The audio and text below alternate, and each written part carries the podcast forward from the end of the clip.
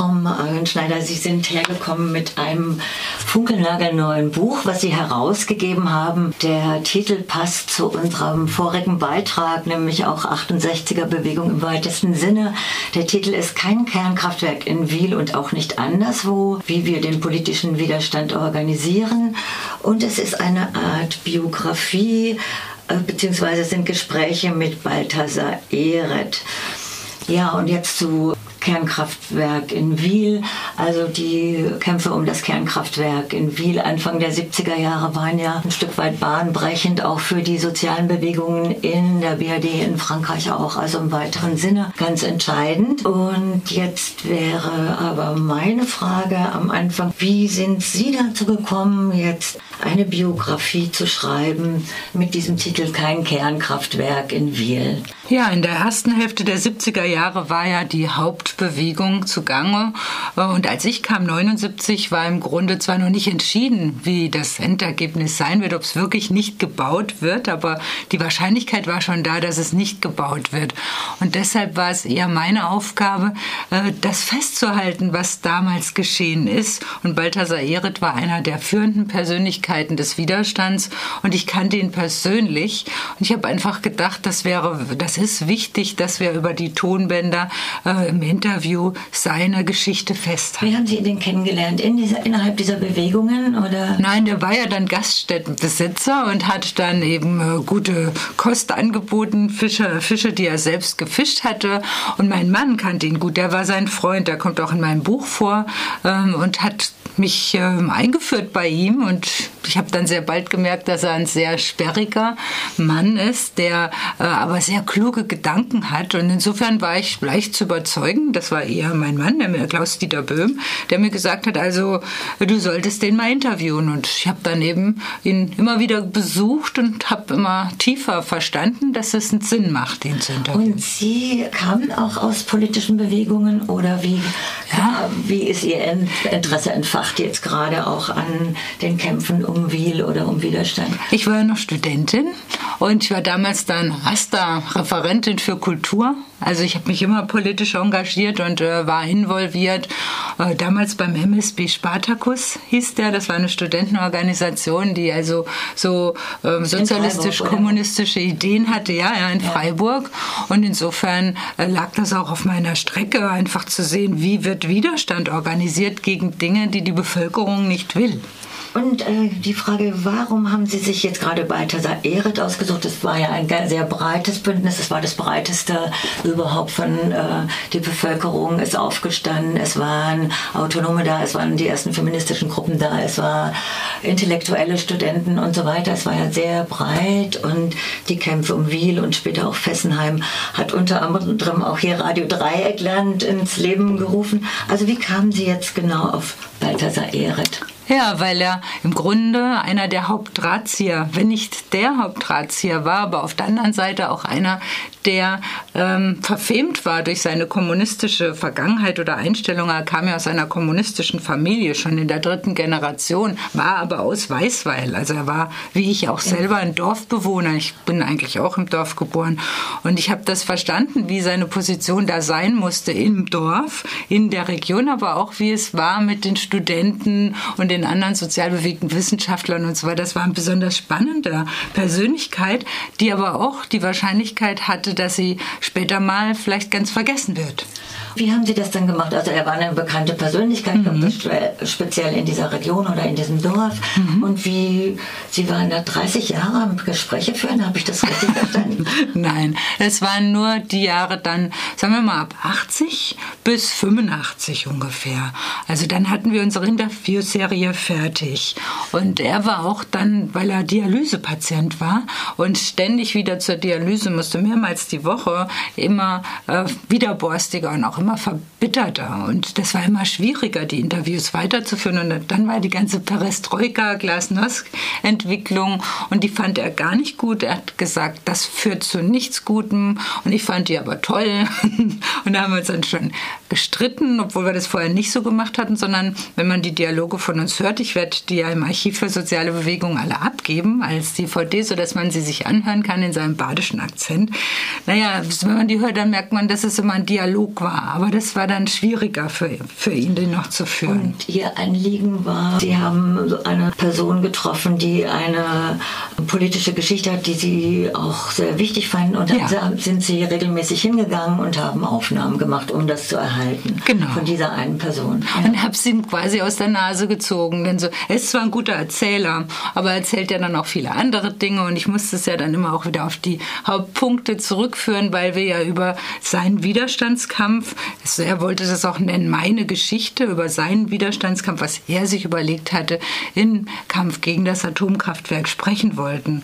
Und insofern. Ähm, er wollte darüber sprechen. Ja, er wollte schon darüber, aber äh, wieso halt Menschen sind, die erzählen dann auch ganz viele andere Sachen. Ne? Und das war meine Aufgabe, die wichtigsten Fakten herauszufiltern. Und das habe ich, denke ich, dann auch im Laufe der Jahre, denn ist ja schon lange her und ich brauchte die ganze Zeit, über 20 Jahre, bis ich es jetzt alles zusammen habe, habe ich dann jetzt geschafft, dass ich es quasi herausgefiltert habe.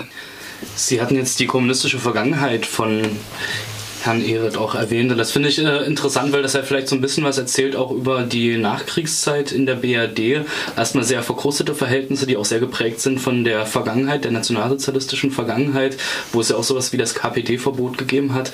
Ähm, wie, wo kam denn ähm, Ehret politisch her und äh, ja, sozusagen, wie konnte er in der Nachkriegszeit dann anknüpfen, wiederum sich politisch zu organisieren? Ja, die KPD, wie Sie richtig sagen, war ja dann 56 verboten worden und äh, dann habt ihr ja gerade über die 68er geredet. In dieser Zeit hat sich dann die DKP gegründet und die hat sich neu formiert und er hat unter anderem auch einmal dafür kandidiert auf der DKP-Liste. Und damit war er natürlich wieder ganz und gar im Fadenkreuz der, des Verfassungsschutzes und der CDU damals. Sie war ja äh, immer noch nach dem Motto äh, lieber tot als rot zugange. Und insofern hatte er dann auch große Widerstände zu überwinden, dann als er im Kampf gegen gegen Wiel sich prominent äh, gezeigt hat, auch gegenüber anderen Gruppen. Das ist interessant, äh, weil er DKP-Mitglied gewesen ist, trotzdem dann ähm, ja die Agenda hatte, politische Parteien müssen draußen bleiben aus dieser mhm. Bewegung. Das haben sie im Vorwort zu diesem Buch geschrieben. Ähm, was ist denn sozusagen, ja, wie hat er aber vielleicht das Kommunistische trotzdem mit rübergenommen? Wie ist dann seine politische Agenda in dieser Auseinandersetzung um wir gewesen? Ja, ich denke, dadurch, dass man als Familie so lange im Untergrund ist oder in der Ecke auch steht, muss man sich ja genau überlegen, wie man seine Ziele durchsetzt. Und das war sein Hauptverdienst. Er ist halt ein Stratege, ein sehr kluger, durchtriebener Stratege gewesen. Er war nicht schockiert, wenn die, der Verfassungsschutz oder die Polizei Polizei dann kam, wenn er Wanzen in seinem Telefon gefunden hat. Das fand er alles normal, weil das ja Dinge waren, die schon in den 50er Jahren passiert sind oder auch während der nationalsozialistischen Zeit.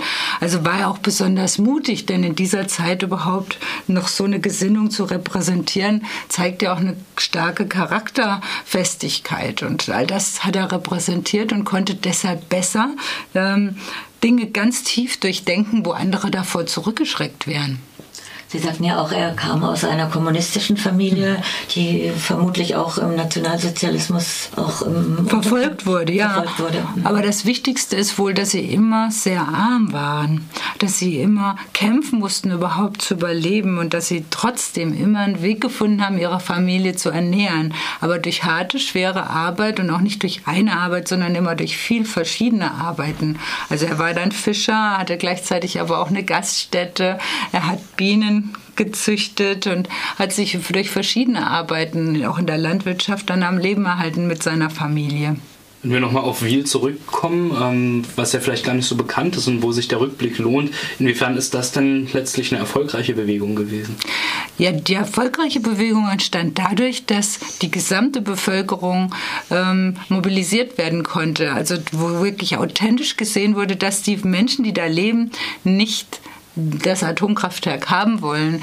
Aber natürlich, wenn ich sage, die gesamte Bevölkerung waren auch Befürworter für das Atomkraftwerk, aber die Mehrheit der Bevölkerung war dagegen. Und das war so überzeugend. Das war zum einen. Aber zum anderen musste das unbedingt organisiert werden. Wenn die einfach nur dagegen ist und nichts passiert, dann wird das Atomkraftwerk gebaut.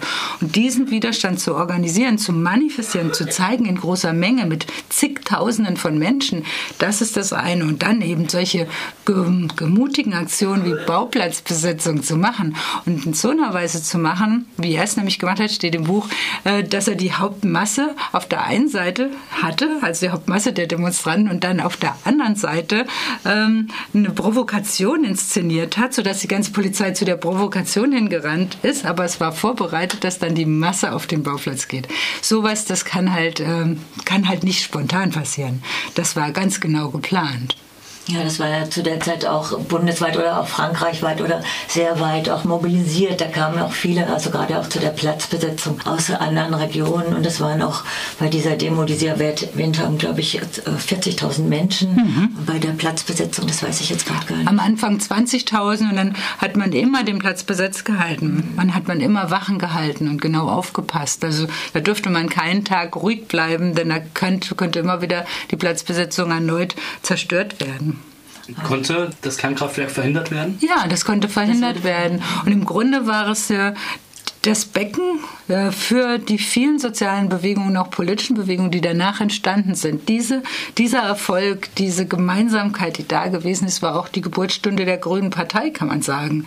Denn da hat sich dann auch die Bewegung ähm, als Identität selbst erschaffen ebenso eine Praxis davon, die Anti-Atomkraftbewegung. Später sind daraus ja auch die Grünen oder die grünen Bewegungen entstanden. Mhm. Und ja. Ja, und auch die künstlerischen Bewegungen mit Walter Mossmann, Buki, ne, sind ja ganz viele Lieder auch entstanden, die bis heute noch da sind. Was ist Geplant? Ihr Ausblick?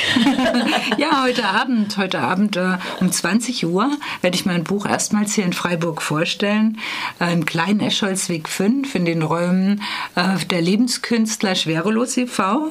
Und da sollen auch die Leute hinkommen, die viele Fragen haben. Also es wird nicht einfach nur eine Lesung sein, sondern wir wollen darüber reden, genau wie jetzt, äh, was diese Bewegung ausgemacht hat. Und es kommen wohl auch Zeitzeugen, soweit ich jetzt schon gehört habe, heute Abend hin. Und man kann das Buch jetzt kaufen. Das ist ja in dem renommierten Metropolverlag herausgekommen, wo auch die Zeitschrift für Geschichtswissenschaft herauskommt. Bin ich ganz stolz drauf, dass das auch dort lektoriert worden ist. Das heißt, es ist wirklich auch sauber in jeder Hinsicht. Und da habe ich mir auch große Mühe gegeben, denn ich bin selbst auch Historikerin. Und in der Veranstaltung oder in Ihrem Anliegen, vermute ich mal, geht es auch darum, wie wir den politischen Widerstand organisieren. Das ist ja der Untertitel, dass Sie auch was anregen wollen, oder? Ja, also einmal muss man wirklich die Erinnerung wachhalten. Und jetzt haben wir ja auch eine Zeit, wo der politische Widerstand im Grunde tot ist. Nach den Montagsdemos, wenn ihr euch, also wenigstens sehe ich es jetzt so, ich lebe in Thüringen, nach den Montagsdemos, wo wirklich ganz viel passiert war für den Frieden, ähm, ist das ja zum Erliegen gekommen gekommen, weil man dann gesagt hat, da sind ja auch Nazis dabei und so weiter. Ne? Und dann hat man sich ja nicht mehr getraut, dahin zu gehen, weil man da mit denen nichts zu tun haben wollte. Und da sind ja ganz andere negative Dinge entstanden. Und ich denke, wenn wir darüber nachdenken, wie wir positive Dinge entwickeln können, äh, wo wir zeigen können, dass wir zum Beispiel keine Aufrüstung wollen, ne? müssen wir nachdenken, wie können wir das hinkriegen. Bisher haben wir jetzt keine Bewegung hingekriegt. TTIP war mal kurzzeitig da, die Bewegung gegen TTIP, aber sie ist ja auch wieder zum Erliegen gekommen. Ja, ich glaube, da kommen wir zu anderen Themen, vielleicht auch zu anderen Einschätzungen, vermute ich mal. Aber ich bedanke mich ganz herzlich oder wir auch, dass Sie gekommen sind und ja, besten Dank und eine gute Veranstaltung heute Abend hier in Freiburg. Dankeschön.